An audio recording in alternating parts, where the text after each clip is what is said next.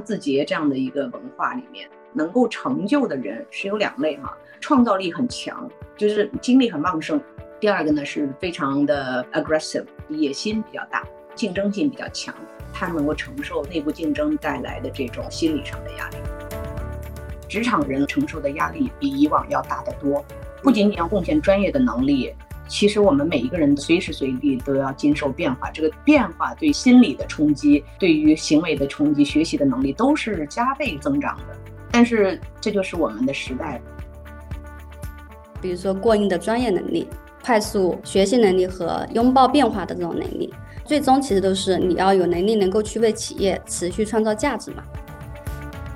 对业务的理解能力，贴近商业社会，理解商业组织，怎么样运用科技实现商业目标，这个是我们的技术人才、科技人才在过往的经验当中非常容易忽略的。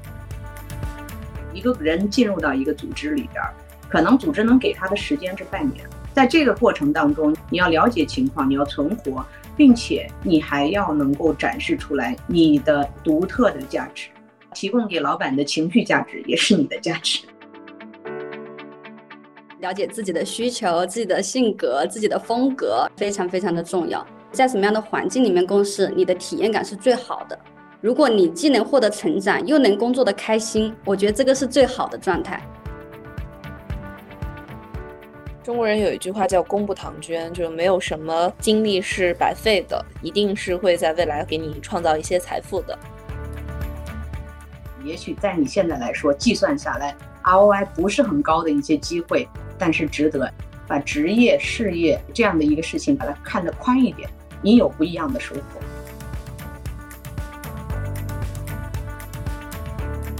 离科技更近，让思考更深。大家好，欢迎来到开始连接 Link Start。在移动互联网繁荣发展的十年间，互联网大厂一度成为高薪的代名词，也成为许多人逐梦财富的最优选择。但在当下，大厂降本增效、发起裁员潮的同时，雇员们也在重新审视着自己的职业选择：究竟是在大厂里做一颗螺丝钉，还是在创业公司中寻找更多的历练机会？哪一种更适合自己，更能塑造并强化自身的影响力？而企业会为什么样的员工支付溢价，又会为什么样的价值创造而买单？这期播客，我们邀请到了两位资深的人力专家：奥金管理咨询创始人兼 CEO、前字节跳动 CHO 幕僚长袁林子 Smila，以及 Aftership 全球人力行政负责人 Flora。一位代表大厂视角，一位身处创业公司，一起揭秘企业的雇佣真相。希望这期播客能助力你更好地规划自己的职业生涯。让我们一起对抗时代的无力感。欢迎 Smila 和 Flora。大家好，我是 Flora。我现在呢是在 Aftership 担任人力行政负责人的角色。我在 Aftership 加入的时候呢，深圳团队不到十个人，现在全球有八个办公室，将近五百人。这个期间，我从只负责单一的模块，然后现在负责全模块，从只管深圳团队到现在管全球团队。我加入创业型公司，跟公司一起成长，然后获得了快速的发展。我更多代表着曾经有过大厂经历的参与者。我最重要的经历一部分呢是字节担任首席人力资源官的首席幕僚长，像内部顾问的角色、组织发展的角色。现在我刚刚开始了新的旅程，建立 Org 组织基因奥金管理咨询公司。那接下来的时间和精力会聚焦到帮助组织更好的进行创新，也希望能够帮助到更多的在科技创业创新领域当中的优秀人才。能够找到更好的职业发展的前景。Smila，据我所知是咨询行业三十年的从业人，历经几个时代风口，也始终和人才市场上最优秀的一波人和雇主打交道。那能不能先谈谈你所观察到的当下的宏观环境的变化？从大的一个趋势来看的话，经济是在放缓的。与此同时的话呢，其实我也发现一个非常重要的特点啊，因为中美脱钩，国家对于科技创新。啊，尤其是硬核科技创新，有非常多的思考，也有很多政策引导。底层技术，包括芯片啊、新能源啊、AI 啊、人工智能相关的基础，还是有非常多的可能性和机会的。但是在看到机会的同时，组织不约而同地采用了更加理性的战略发展的路径，因此对人才的这个价格啊，包括大家找工作的心理预期，都有可能会进入到理性和回落的一个阶段。斯米拉刚才其实提到，希望组织和人才都能够进入到一个理性的阶段嘛？你举了一个例子，说组织可能过去有一些自身盈利能力不强，但是依靠融资来发展，接下来会进入到一个更冷静的战略规划的阶段。那人才有什么不理性？从个体上的角度，每一次跳槽的时候，可能对于工资的预期都是增长百分之三十起板，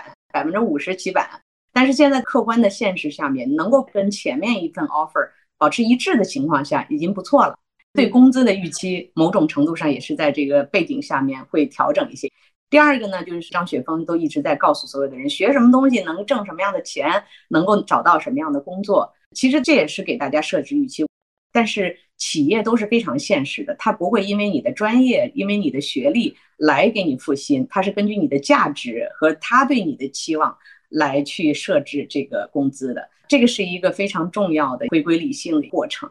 我们接下来请 Flora 来说一说吧，因为据我所知，Aftership 这家公司它其实在全球都有一些招聘的需求。招聘的过程当中观察到的现在的就业形势是什么样子的？我们观察到现象可以分为几类吧。第一类是现在求职的求职者中，差不多有一半的人可能都是属于被裁员裁掉的。第二点，其实国内跟海外都有的情况是在于，如果我们想招一些在市场上更稀缺的人，我们需要去其他公司挖猎这个人，我们需要说服一个候选人加入创业型公司的成本，其实会变得更高，因为他们在做决策的时候更加谨慎，会担心加入创业型公司不稳定，所以这一群人呢会更理性一点的。我们也需要付更高的薪资，真正优秀的、需要值得被挖猎的人才，其实还是有市场溢价的。对，接下来想问一下 Smila，业内流传着一些关于字节的传说，比方说字节可以接触到市场上所有的优秀人才，并且不惜重金来纳入人才，有时甚至可以给出三到五成的溢价，这个是真的吗？然后字节这类大厂的招聘偏好是什么样子的？你问了肯定很多人很好奇的一个问题啊，我只能代表我过去的一个认知和现在的一些观察啊。其实我也每天也会去关注脉脉上的一些新闻，然后你会发现字节里面有业务也在不断的挤出人才、裁员啊，都不断的发生。但是实际上市场上很多的优秀的人才仍然不断的接到字节招聘的电话，所以人们就非常的困惑了，说你这不是在收缩吗？怎么还在不断的招人？我觉得其实这是一个非常正常的这种现象，大家现在越来越能理解了。第一个呢，从整个公司来说的话呢。它有两个非常重要的理念。第一个理念呢，叫做创新是这家组织永远不变的核心 DNA。第二点呢，是说，呃，这家公司的管理，它其实是要用人才的密度或者是优秀的人才来对抗变化和对抗组织的复杂度的。所以在这两个驱动的因素当中，组织会不断的追求新的领域。组织在变复杂的时候呢，它又需要更加优秀的人才。字节其实非常关注招聘的，它就是不停的在招人。第三个呢，你会发现它还有一个鱼缸换水的策略，组织内部呢在做淘汰，跟不上这个赛道的人有可能就会出去。大家都在问字节挖人是不是真的是不惜代价的，以业务的目标来决定自己愿意投入的资源。其实我们觉得字节招人也不是说企业的高管优秀的人才他就一定会找。他在对优秀的定义、高密度人才的定义，还是有比较独特的一些字节风格的。我觉得有几个点啊，给大家，如果你对字节也很感兴趣，这些大厂底层的一些喜好是相似的。第一个，敢用年轻人，字节并没有所谓的非常刚性的三十五岁的这一条线，但你会发现有一定的经验的时候，你不太容易跳出你的原来的经验啊，所以他在年轻人的。重用选拔这方面比一般的组织更看重。第二个呢，就是有创业精神和创业经验的人，哪怕你是有创业失败经验的人，也比较容易去进入到他的范畴。第三个呢，就是对自己本身价值观的认同。简单的讲，就是特别善于卷的人啊。一鸣非常的聪明，付了比市场更高的溢价，他希望的回报是你过去的经验。是你加入组织之后迅速融入组织的低成本，就是因为价值观相同，他不需要去改造你，是你自我卷动和驱动学习的能力。他期待你是自我学习，靠目标来驱动自我学习的，所以这部分的成本比一般的组织也要低。第四呢，组织一直在变化，所以在这样的环境下面，他也买了你的跟随变化、快速适应的这种能力。这些成本都是一般组织要额外去花费成本去付出的，但是它都打在薪资包里。所以，其实我们现在好像对于优秀人才的定义，就是要始终拥抱变化，就能折腾。这自己经常说的一句话。现在这个阶段，大家对变化已经比较默认了，大家觉得不变化都是不自然的、不正常的。职场人承受的压力比以往要大得多，不仅仅要贡献专业的能力。其实我们每一个人随时随地都要经受变化，这个变化对心理的冲击、对于行为的冲击、学习的能力都是加倍增长的。但是这就是我们的时代吧。刚刚 Smila 其实聊到时代的变化啊。我们这个时代的变化背后，其实是有一些深层次的逻辑的。比方说，前些年互联网就意味着高薪，而且 Smila 也经历过那样的一个时代。那为什么大厂能够且愿意在那个时候给出这么高的薪资？它背后的业务逻辑是什么样子的？那现在为什么不了？为什么像你说的，我们现在仿佛进入了一个不管人和组织都要 fight for survival 的这样的一个状态？因为过去的基本的逻辑呢是说，中国我们希望建立自己本身的产业的一些竞争力。那互联网有一个弯道超车的一个机会啊，我觉得这是第一点。第二，互联网应用层面，然后消费层面、零售层面，各行各业吧，大家对它的增长的预期极好。在字节这样的大厂，包括阿里啊，包括其他的，也都是有类似的想法。大家觉得我只要有流量，我都能进入一切行业，我都能够去颠覆和重塑一切行业。那有这样的一个背景下面，我们又想弯道超车，所以在进入新的业务和赛道的时候。怎么建呢？一般的传统的公司，你像在国外，大家都觉得要慢慢的一点一点的积累的。那中国人不是这样的，我们是轰一下子就大力出奇迹，用比别人更短的时间，然后更大的投入度来获得弯道超车的可能性。这个时候，对于人才的策略不是培养，就是挖人。用高薪、用非常有吸引力的方式，把其他沉淀在传统行业，或者说海外留学或者各大院校出来的最聪明、最精英的人，薪酬就是风向标，就是指挥棒，就把这些人一下子全吸引过来了。所以这个其实是非常能解释的，就是预期，然后玩法带来了对这个行业本身一个非常高的一个大家的一个想象空间。那第三呢？我觉得有些时候哈，当然我觉得我没有验证过这一点，是不是有些时候，比如像字节这样的大幅招人，甚至储备人才，一方面是为了提升人才密度，另外一方面是不是有这所谓的垄断人才的这样的想法，叫做挖别人的人，让别人无路可走。我开玩笑哈，就是在这个情况下，就是为这个竞争业务的竞争制造人才的这个壁垒，也许可能是他的这个业务竞争策略当中的一部分。但是呢，在这样的一个环境下面，字节这样的新公司真的是非常的跟随变化。你会发现一点都没有执念，它该裁员就马上裁员了，该进行 headcount 的这个缩减就马上一脚刹车踩得死死的。现在这个大厂日子也不好过，增长预期在下降，融资的难度在上升，嗯，大家会更加理性。所以现在明显啊，就是实习生进去都很难送了。米拉其实讲到了字节为代表的互联网大厂高速增长时期雇佣人的逻辑。那 Flora 可不可以从一家创业公司的角度来给我们谈一谈，Aftership 是一家什么样的公司？那对你们来说，招聘的难题一路是怎么解决的？首先，我们业务上做的可能跟国内很多大厂上面起家的会有一些不一样，因为我们是做 To B SaaS 行业的，然后这个行业的产品呢，它可能会更需要更长期的。沉淀跟积累，很多 to C 端的人才竞争会更加激进一点。就是我希望快速抢占市场，然后快速的能够把这个东西做出来，然后能够让尽快的达到一个市场份额。对于我们这种做 to B 端的 SaaS 的企业来讲，我们招人确实相对比较慢的。Aftership 成立是已经十年的时间了，我们现在其实还不到五百人，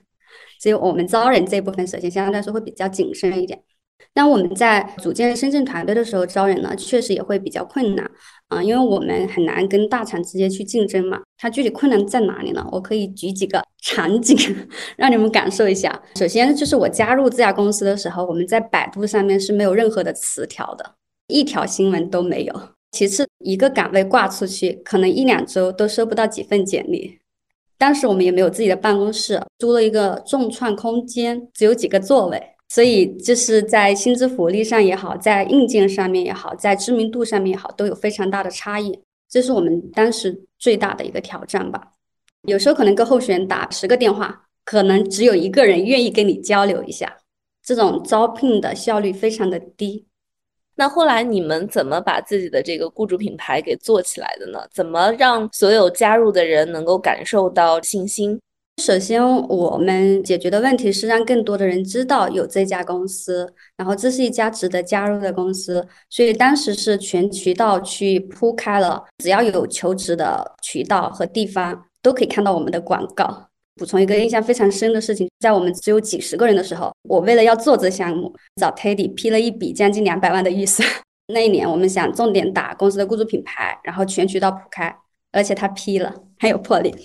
第二件事情就是招聘了在行业里很有影响力的人加入我们的 CTO 洪小军，在技术行业很有影响力。他之前是在微博，然后在美图带了几百人的团队。所以他加入我们公司之后呢，实际上对于我们吸引人才来讲，其实是更上了一个台阶的。很多人就会去看为什么他会选择这家公司，呃，就会想要去了解一下这家公司有什么魅力，能把他吸引过来。第三点的话，其实我们是在二零二一年完成了公司的 B 轮融资，融了四点三亿嘛，打破了我们这个行业的融资记录。所以当资本进来的时候，不管是投资圈也好，还是求职圈也好。他们其实就会对这家公司变得非常的感兴趣。为什么这家公司能融到这么多钱？它业务模式是怎么样子？投资者甚至会开始约我去聊，想要了解和研讨我们公司是怎么样子的。但是我认为这个本质上还是说，我们的业务因为在持续的成长，能被资本市场认可的话，也更容易被求职者认可。Flora 能不能介绍一下，Aftership 会愿意为具备哪些素质的人才去支付高额的薪资呢？首先，我们不会为数字去支付工资啊，我们其实会更关注是公司不管在什么阶段都会关注的一些点，比如说人岗的匹配性、个人的软性素质、个人的跟企业文化的适配性，以及可能特定情况下需要的一些能力，比如说我们公司需要英语能力好的，那这些几个维度上面，它的匹配度越高，那实际上它能拿到的溢价空间其实会更高。像华为天才少年这样的非常知名的项目，大家都很好奇。它的目的呢是招募顶尖的技术人才，为企业，尤其是科技企业的未来发展做储备。那我们抛开这群顶尖的人才，二位觉得现在的科技企业最需要什么样的人才？我们能不能做个画像出来？如果在十年前、二十年前问我这个问题，我的答案其实差不多。我先跟大家分享两个最近接触的案例。一个呢是非常大型的日用化工消费品公司，它团队里面已经有非常多的技术人才，数字化的硬件和软件都武装到牙齿了，但是实际上对于业务产生的改变和影响非常的乏力，技术能力和商业的理解力的人少之又少。第二个案例呢是新能源汽车，现在大家都很关注新能源汽车，有新势力造车厂，传统车企也在做转型。然后我发现很多传统车企软件部门找了再多优秀的技术人才，最后这个玩意儿做出来还是解决不了客户的需求，生产出来的一些产品和汽车，用户就是不买账。这是对业务的理解能力，贴近商业社会，理解商业组织，怎么样运用科技实现商业目标，这个是我们的技术人才、科技人才在过往的经验当中非常容易忽略的。所以这中间一个很重要的一个点是应对能力，呃，应变能力或者韧性。我们对于变化天然来说是抗拒的，但是现在这个场景当中，你任何一个组织你不去变化的话，你拥有的专业背景和能力没有办法释放出来。我们公司其实在内部的时候会宣导一种观念，叫做关注不变的事情。什么是不变的事情？不管是在哪家公司、哪个行业，可能这家公司持续关注的都是有更高的营收、有更低的成本、有更优秀的人才。但求职者也需要关注的是长期，比如说过硬的专业能力、快速学习能力和拥抱变化的这种能力。最终其实都是你要有能力能够去为企业持续创造价值嘛。因为我非常认同，我们不是为人才的优秀的品质而买单，我们最终是为人才能够为企业创造的价值而买单。但是，我想知道，对于一家企业来说，有多大的时间窗口衡量这个人创造的价值是否符合我的期待呢组织在找人的时候呢，确实还是需要把握好基本的一些判断。现在有一些组织呢，其实代码机制，招了一群人，然后随便你卷，卷完了之后丢在水里能活下来，那叫能产生价值的人。但是我看到现在这个市场上面，一个人进入到一个组织里边，可能组织能给他的时间是半年，六个月基本上也就是很多公司的试用期，对吧？在这个过程当中，你要了解情况，你要存活，并且你还要能够展示出来你的独特的价值，提供给老板的情绪价值也是你的价值。半年是我看到的老板的容纳度。这个话题上，我也想延伸一下。其实作为企业方的话，其实如果这个人有很好的意愿，然后他也有很好的基础的软性素质。啊，能力上如果弱一点的话，公司其实也应该给他去适应新的岗位、去适应新的机会的这样的一个窗口，甚至也能陪伴员工一起去成长。Flora，你们招聘的这个薪资跟大厂比起来怎么样呢？目前我们招聘绕不开的几个企业，第一个是字节，第二个是腾讯，第三个是虾皮。我可能不太适合说数据，因为每个岗位。然后每个职级的可能会有差异，但是我可以说一下我们的做法是怎么样子的。第一类，我们聊在初期电话沟通的时候，发现他的预期是高于我们很多的，可能我们直接就不浪费候选人的时间和我们的时间了。第二类，我们聊了觉得可以谈的，有很多是从这些公司有抢过来一批人，甚至是我们公司对于他们来说反而更有竞争力一点。目前也没有裁员的情况，对有的人来说也有一定的安全感吧。嗯嗯。那你们会考虑从大厂离职的人选吗？首先，我觉得他是不是大厂的其实不重要，我们公司没有那么关注他的学历背景、工作履历，能快速去学习公司需要的一些技能，然后去承接公司的一些需求，支持公司的发展。那这些都是我们更看重的部分。这一期的主题其实是互联网大厂 vs 创业型公司，你更适合哪一类？我们接下来就聊一聊这两类公司，它青睐的人才、招聘的需求有什么样的不一样？他们对人才的偏好有什么样的不同？Smila 先来说一说呢。像字节这样的一个文化里面，对于技术、对于产品相关的人才是更加友好的。但是呢，在人的这个取向来看的话呢，是非常喜欢务实的、追求极致的，同时竞争性十足的人。所以组织当中呢，能够成就的人是有两类哈，创造力很强，就是精力很旺盛，一直想要去做一些新东西，所以他比较容易跟随变化，马上就能掉头。第二个呢是非常的 aggressive，野心比较大，竞争性比较强，他能够承受内部竞争带来的这种心理上的压力。我也会去观察其他的大厂，比如像美团。它的业务逻辑里面是确保我们做出来的东西是可标准化、可复制，然后是路径最优的。这个过程当中呢，它需要的人呢，我觉得是适应能力会非常的强，思维的逻辑性也非常的缜密，然后对于确定性的这个把握能力是非常强的。所以这是美团所需要的这些人才。阿里总体来说的话呢，其实它也是对人才、对于价值观的那个期望值和要求是非常高的。京东一个非常有意思的一个现象，京东其实是一个执行力导向要求很高的公司，纪律性、执行力，然后老板强势的影响力都是很大的文化。一旦你进入到京东的管培生体系当中，其实你比其他的大厂会有一个直通车的这个赛道。今天非常坦白的讲，其实我个人如果从职业的一个角度，我觉得。当一个公司被人誉为大厂，其实就意味着流水线，意味着工具化，那么对个体的依赖和重视程度会下降。很多在外部有成熟经验的一些人才加入之后，你会发现他怀着一个非常大的预期，希望能够让这个组织变得更好，但结果会发现他身上的一些知识和经验只是为了被获取，然后补贴这个组织所缺乏的东西，他就被工具化了。所以其实坦白讲，发挥的空间不大。哎，我想补充一点点，其实我是认同说，对于互联网大厂来说，因为它的职能更细分，然后它的工作流程会更标准，所以它实际上个体的影响力会变得更小一点。那我觉得其实是在专业性上面的要求可能会更高一点，它面向的客户的体量其实是更大一点。但在我们这种中小型创业型公司，你可以在这边从零到一的去运用。自主能动性能够发挥出来，然后他的成就感跟价值感其实会不一样。像我自己是在这个成长的过程中，因为要完全从零到一去搭体系，这个过程其实是非常的孤独跟无力的。因为很多事情你没有做过，你都要自己去做，然后你没有人可以学习，你要摸索，它是一个摸着石头过河的一个阶段。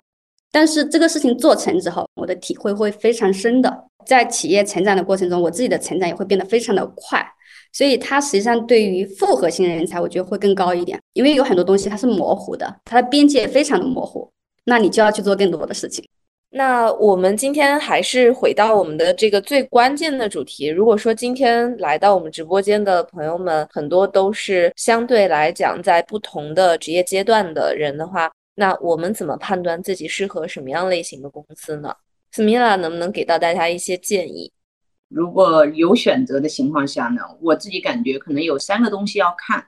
第一个呢是了解自己嘛，你先看看自己在什么样的阶段。如果你是在这个职场的相对早期的阶段，有个两三年工作经验，但是实际上还没有个人的标签，那么这个时候呢，其实你非常需要学习，非常需要品牌的加持、经验的复制。这个时候呢，见识很重要，所以在这个阶段的话呢，你其实应该是要去进入一些大厂。我在字节的时候，身边有好多非常优秀的年轻人，刚刚毕业或者是一些实习生，他们已经非常的成熟了。我也很好奇，然后有些人就跟我说，他说：“哎呀，斯米拉，我能够在字节，其实有些时候一转身就能撞到一个大牛，嗯，就是我都从来没有想到说我能跟他一起工作。”然后在这样的状况下面，你能够跟大牛一起看他怎么说话、怎么开会、怎么思考问题，这种培养是在很多时候小公司自我摸索、自我学习，哪怕乱七八糟上各种各样的课，你都无法获得的东西。但另外一个角度呢，到了一定的阶段的时候呢，你会发现说，你希望把自己累积的经验去做发挥，啊，有更多的价值感、存在感、被认可的感觉，这时候你就需要贡献。在你的这个阶段，你需要去证明自己，你需要上个台阶，你需要去掌控一个业务，在那个拐点时刻，你可能就会离开这个大厂，离开这个大船，去到一些小船上面。这时候你有更大的发挥空间，被认可的可能性。第二个呢，我觉得要看个人的风格。第三点呢，我觉得其实怎么选择赛道，赛道决定了企业的天花板，也决定了自己的职业的天花板啊，所以这个是最理性的一种选择。第四个，跟大家讲一个非常有意思的现象。其实现在很多的中国企业都在出海，所以其实有机会的话，其实是要另辟蹊径，不要在这种扎堆儿的地方跟别人去同类竞争。所以你去找到一些差异化的东西。所以现在有很多的中国企业出海之后，他也希望找到合适的人，然后帮助自己去开拓海外业务。Flora 能不能讲一讲？你觉得？自己适合什么样的类型公司？怎么判断的？了解自己的需求、自己的性格、自己的风格，非常非常的重要。然后我觉得还有一点可能是大家容易忽略掉的，就是你的工作的体验感。你到底跟什么样的人共事，在什么样的环境里面共事，你的体验感是最好的。如果你既能获得成长，又能工作的开心，我觉得这个是最好的状态。因为很多人他工作起来很拧巴，上班如上坟。尤其是现在就业环境不好，但是自己每天上班的时候呢，内耗非常大。所以大家如果在看机会的时候，我也提议大家关注一下工作的体验感，这个会影响到你能不能在这家公司长期的共事。那很多这个工作的不好的体验感都是入职之后才发现的，有没有可能就是我在求职的时候可以避避雷呢？其实工作的体验感可以分几部分去看。有的人体验不好是什么呢？第一点就是他自己本身做的工作跟求职时候做的工作有差异，这部分其实是可以通过不同的面试官交叉验证这家公司对这个岗位的期望是什么，主要工作内容是什么，交付要求和标准是什么。如果每一个面试官回答的内容它的一致性越高，那你这种偏差的可能性就越小。第二个点就是看你要配合的人，通常面试官基本上是你要配合的人，你在面试的过程中能去判断他的风格。有一个很直观的点是，你想不想成为他，或者是他是不是让你钦佩的人？比如说我的 leader 是 Teddy，他就是让我觉得是一个很有人格魅力的人，我就很愿意跟他长期一起共事，甚至我觉得跟他共事是我的幸运。那我就觉得我跟对了。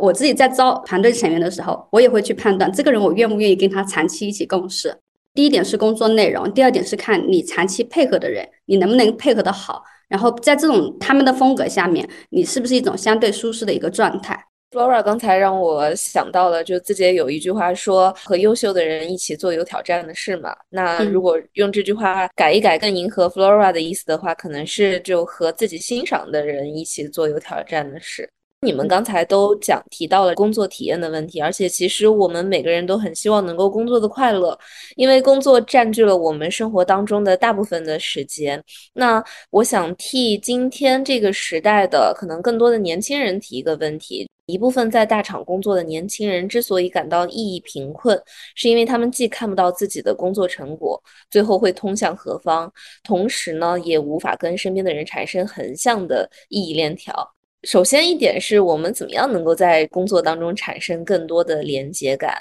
除此之外呢，在这样的时代，个体怎么样可以避免被大组织去抛弃？我们今天来谈的是个体的视角。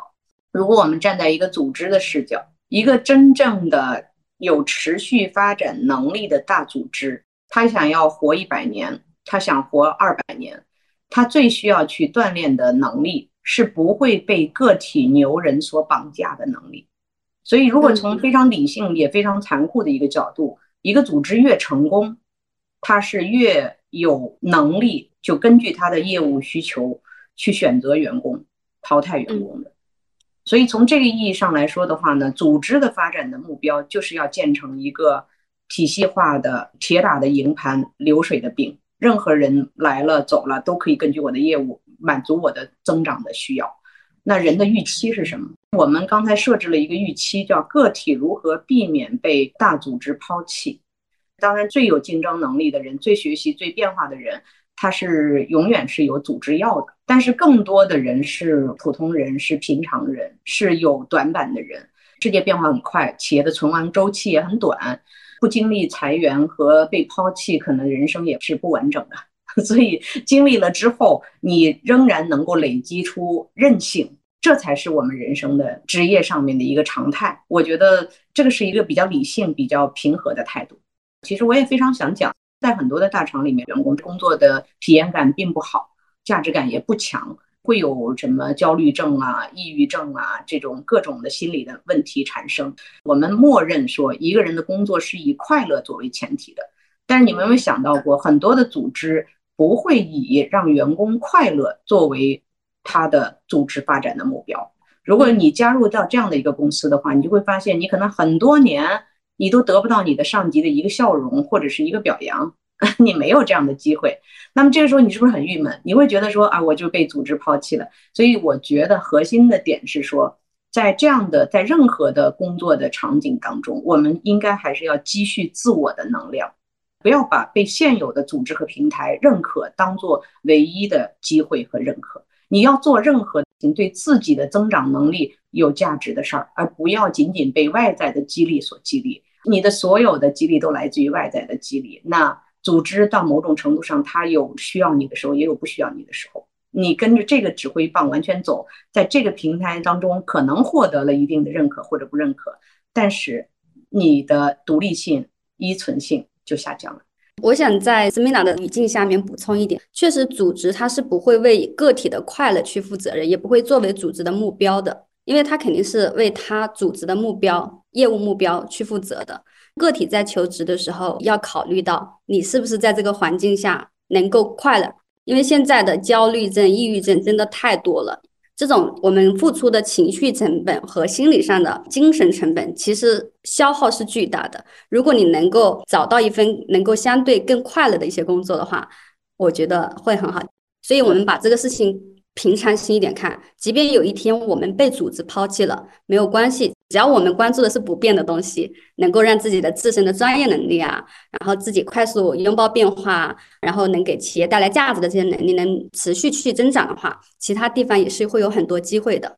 觉得，尽管我非常认同斯米拉刚才讲到的残酷法则，以及企业从经营自身来讲，主要出发的就是说我希望能够永续，人只是其中的一个工具。但我真的是非常强烈的感受到，我们如果希望能够激发人的创造性，其实是需要有更长期主义的这种对人的激发。我们所说的快乐，并不是说我们要躺着工作，我们要摸鱼，要偷懒。我觉得更多的是在于你在这个组织当中，你有信任感，然后你有愿意被激发的那种潜能，并且你享受和周围的人一起共事。因为一加一是在合理的环境下，它是会大于二的。糟糕的环境很可能是一加一小于二，那它其实造成的是一种资源的浪费。我觉得企业的本质是这样子，这是它的方向。但是实际上，就实现这样的目标的手段和路径，确实不同的组织有不同的温度。我还是很喜欢有温度的组织，我觉得那个生命力更强、更可爱、更长久一些。但是我想跟大家讲一个另外的组织的视角，一个词叫热爱，一个叫恐惧。嗯，其实从底座来看的话呢，我们其实是要激发人们对工作和这个事业的热爱的。但是要告诉大家，其实有很多的组织，某种程度上也在利用人们的恐惧。你会发现，你什么时候跑得最快？是前面挂一个好果子，你跑得最快吗？是后面被一个狼追着的时候，你跑得最快？所以，恐惧和热爱，某种程度上是人性当中都存在的两个点。从组织的管理的角度，我们觉得其实要做一个有责任感的雇主，我们期待更加激发人们的善意。但是从管理的这个本质来看，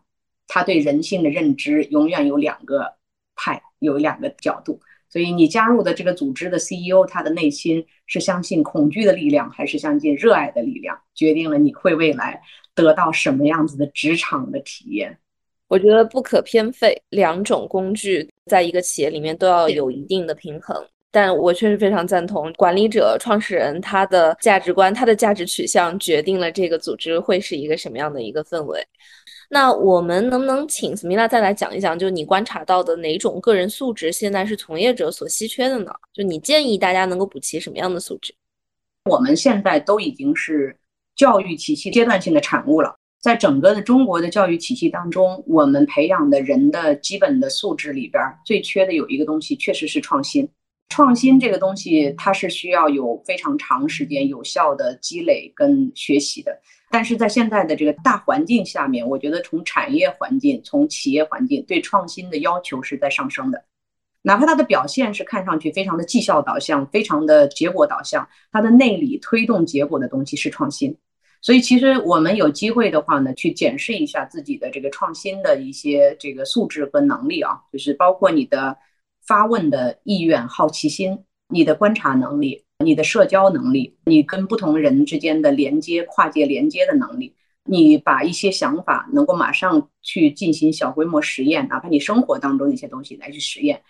有机会的话，我们其实还是要从现在的角度，能够去培养这些创新的意识和学习这种创新的行为。我觉得对大家，包括我个人自己的事业的成功，都是有帮助的点。我觉得这是创新的点。第二点呢，我觉得是韧劲、韧性啊。这个东西不是说你有多大的忍耐能力、多大的这个扛的劲儿，而是你的认知水平要让你对这些变化能够变得更加的有接受力、有学习的能力啊。第三点呢，叫做终身的学习的意愿跟能力。在失业的这个压力下面，大多数人是非常的被情绪所左右的。如果你去看看麦麦，百分之八十都在抱怨。你要看麦麦，你觉得整个中国市场就没救了。但实际上呢，就是真正有这个韧劲的人，他其实是靠呃投入到新的学习，投入到对外部世界的持续的观察当中去走出这个焦虑的。所以我觉得这三项东西：创新、韧劲跟终身的学习的这样的意愿，是我们现在能够给到大家的。那可不可以有一些比较有效的、实际的这种职业发展的建议呢？我身边有一些这个在大厂里面非常优秀的同事，很郁闷就被裁掉了。被裁掉之后，最早的第一个反应其实应该是要找类似的工作，但是我会发现呢，其实他去进入到了一个完全不相关的领域，然后这个不相关的领域里边是需要跟技术和产品做结合的。嗯，所以其实进入到自己非常不舒服、不了解，然后有风险的一些领域去做尝试，这个是我个人比较推崇和建议的。第二个，我分享一下我个人的这个经历，在我过去的这个职业的路径当中，我也经过了这个非常稳定的在外企，一路做到一定的位置。其实它是没有想象空间的，然后每个人都觉得这条路很正常，就这么一直做下去。然后我就做了一些转变，我去了互联网大厂，去了互联网大厂，我也去做不同的角色。我离开的时候，有人跟我说：“你为什么做出这样的一个决策？好像感觉那个得失啊是很容易算出来的。”其实现在我没有办法去衡量它。然后这种长久的这个东西，对我本身的这种视野，就看到的世界很不一样，我的认知有提升。如果你把职业这个领域啊，就是职业的成功、事业的成功放大一点，其实它最终的是自我探索的一个过程。也许在你现在来说，计算下来 ROI 不是很高的一些机会，但是值得。内心有热爱，你有跟随自己内心的一些想法去做的一些事儿，那些最后都会有一些对你有帮助的事情。所以就是进入到一些摆脱你传统固有的一些认知，去做一些新的尝试。把职业、事业这样的一个事情，把它看得宽一点，你有不一样的收获。中国人有一句话叫“功不唐捐”，就没有什么经历是白费的，一定是会在未来给你创造一些财富的。那我还想再问一下啊，就是企业是不是应该要培养人才？因为我知道关于是否要培养人才这件事情，其实字节内部是经历过一个 battle 的。也很想知道 Aftership 怎么看待这个问题。那我们如何创造一些好的环境来激发人才、留住人才呢？字节它有一个口号说：“我们不培养人才，我们只筛选人才。”但我自己的个人观点，我觉得企业还是应该培养人才的。其实我有部分观点在前面已经讲过了，因为我们对人才的培养其实不仅仅是培训，还有给他更大的发挥空间。然后让他尝试更多的可能性，然后能尽可能的去实现，比如说他自己跟企业的双赢。如果员工他可以在不同的阶段，公司有机会给他去成长，然后他也自己能跟得上成长，其实这个是更长期、更双赢的。Why not？师姐，我们讨论这个问题讨论过非常多次啊，我其实不止一次的就拷问自己，就像翻烧饼一样。有些时候是认同的，有些时候是反对的，所以翻过非常多次烧饼。字节其实，在能够不避讳的说出这样的一个认知和定位，其实某种程度上也是因为他的实践经验告诉他的，这是一个成功路径。第二点呢，我觉得有可能对他的诠释有点窄。他说不培养人才，他也是说不是以大家传统上认知的课堂式的手把手的教你、扶你、带你。作为他的人才培养方式，但是把人直接丢在海里头，让你一年换三四个老板、四五条赛道，你说这种培养那是巨大的这个培养，而且企业也付出非常大的失败的成本。所以其实他也有他的培养的这种逻辑跟方式。而第三个呢，我觉得其实他也有自己的一些培养的一个非常好的做法，我严重推荐给很多的企业，其实包括员工。其实培养你看到 AI 这么多，你会发现谁能教你啊？是因为你在那个技术啊、知识分享的平台的驱动下面，你有好奇心，那个培养的回报是最大的。所以字节里边是花了很多时间和精力建这种在线的课程和这种知识分享体系的，那个东西对人是很有帮助的一些东西。这是我非常从理性的角度，我觉得它的背后应该是这么诠释。但是呢，这件事情有一个点。我觉得是一个组织要想真正的强大，我们其实是要在这个点上面有投资、有关注。这个东西，我觉得我们是人，我们也需要充电，也需要被扶持。你刚刚讲是说他有一个非常好的优点，就是重用年轻人嘛。实际上，把这个人放在这个业务上，给他机会去承担。对他个人来说是一种成长，对公司其实也是需要承担他的试错成本的。其实我觉得他实际上本质上是还是在给人这种培养的机会，机会啊，非常好的机会。当然我知道个体在组织当中他能够发挥的主动性其实还是比较受限的哈。那我很想知道，你觉得我们怎么样才能尽可能确保自己努力的为自己创造快乐工作的条件？包括 Aftership 在这方面做了什么？先回答第一个问题哈。我们不是说你来到我们公司工作就一定是快乐的。当我们在呃做了哪些努力呢？比如说你在公司最长的时间是在办公环境里面，我们投入了非常多的精力和成本吧。我们现在在深圳只有三百多人，但是我们有一个四层楼的海景办公室，动线设计各方面是做的很好的，这个可能是最直接的。而且我们有什么洗碗机、咖啡机、制冰机、气泡机之类的，就是让大家能更方便。办公环境和硬件的这些设备之外，还有一点是我们倡导说跟优秀人共事嘛。你如果能跟一群比如说目标感、价值感比较一致的人一起共事，大家朝着一个目标去努力，其实你的工作阻力会变得更小。就像你讲的，一加一大于二。但如果你每天跟的是一群相互推诿的人共事，然后你每天上班都很痛苦，你很难快乐起来。所以我们也是尽量去招平均以上的人，希望也能提升公司的人才密度，让大家有这种我在跟优秀人共事的感受。不适合公司的，我们也会去做阶段性的调整，这个也确实有点残忍啊。然后除了这个之外的话，我们每年其实也会做一些，比如说金满调研之类的。像我们观察到，比如说入职体验不好，那我们会重点去优化入职体验。然后我们每一次做完活动，呃，大家反馈的一些点，在我们能去改善的前提下，我们都会尽量的去调整跟优化，就是很重视大家的心声吧。这里我其实还想补充一点。嗯，因为企业很多东西我们没有办法改变，但是快乐的前提肯定是建立在这个事情有价值感、有意义感，然后我个人能持续获得成长，对吧？所以在这里我会比较建议是说，每个人把自己当做一个公司，尝试一下构建自己的成长飞轮。比如说我自己构建我自己的成长飞轮，首先要确保说自己的交付的项目，它的交付质量和交付标准是好的，这样子就会出现别人很愿意跟我。共事，别人会觉得我是一个靠谱的人。我是希望能够去建立自己的个人品牌和影响力的。我也会站在比如说我同事啊，我 leader 或者说我们团队成员的角度去看，说我如果跟他去配合的话，我怎么样更好的能帮助他节约时间，提升他的跟我的配合的体验感。那如果我做到了，我就可以承担更多的项目和更复杂项目，就意味着我有更大的机会能去晋级和晋升，获得更好的绩效。Smila 能不能给一些最后的建议？就是我们如果想要快乐的工作，个体到底能够做些什么？持有什么样的心态可以能够帮助你，无论外界的环境，自己能够更积极向上、更享受、更快乐一些？有什么秘诀吗？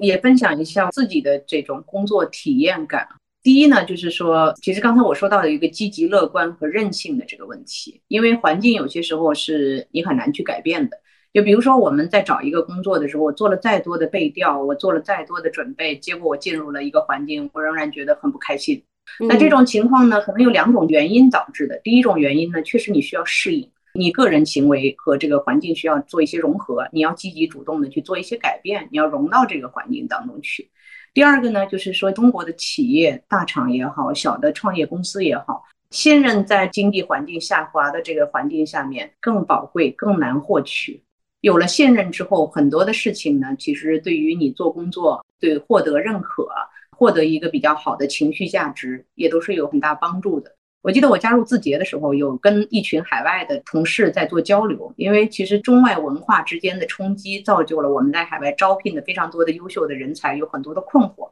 我就问了他们一个问题。当时是二零二零年，我说在现在疫情下面，还有哪家公司在狂飙猛进招人，有那么高的资源让你成就你从来没有机会去做的一些事情？然后整场大家都沉默了。哦，大家就觉得说，其实这个资源是你获得它的时候，你会发现你都会忘了它多么宝贵。所以大城市有资源、有钱、有品牌，你会发现让你做很多的事情，其实应该理论上讲是非常好的。所以它的优势是非常好的。但是我们现在加入大厂的人，我们可能会被他表面的光环所吸引。但是如果你待的时间够长的话，你要足够的去理解他真正的资源在什么地方。我们在讲自私一点，是要把真正大厂能够累积到的资源，可以嫁接到我们个体的经验当中，互相成就，非常受用。大家可以回去再细细的品味一下 Smila 这番话。在这样的一个外部环境，能够感受到对我们每个人的挤压的时候，我们希望能够从个人的成长、人和组织的适配这些视角，给到大家一些力所能及的建议。在更多不确定性的当下，寻找一些可以确定的东西。比方说，我们刚才讲到的，说个人可以更多的去思考，怎么构建自己的成长的数据飞轮。怎么样去创造信任和获取信任？这些其实都对我们自己掌控自己的工作和生活有非常非常重要的助力。今天再次感谢两位嘉宾，谢谢 Smila 和 Flora。以上就是本期播客的全部内容了，感谢大家的收听。如果你喜欢我们的内容，欢迎把开始连接 Link Start 推荐给更多的朋友。这档知识圆桌栏目会以直播和播客的形式和大家见面，也欢迎关注视频号极客公园。在这里，我们每周都会邀请各行各业的嘉宾，畅聊时下热点的科技的商业议题。如果你有感兴趣的、想听的主题，也欢迎在评论区告诉我们。感谢大家的收听，我们下期再见。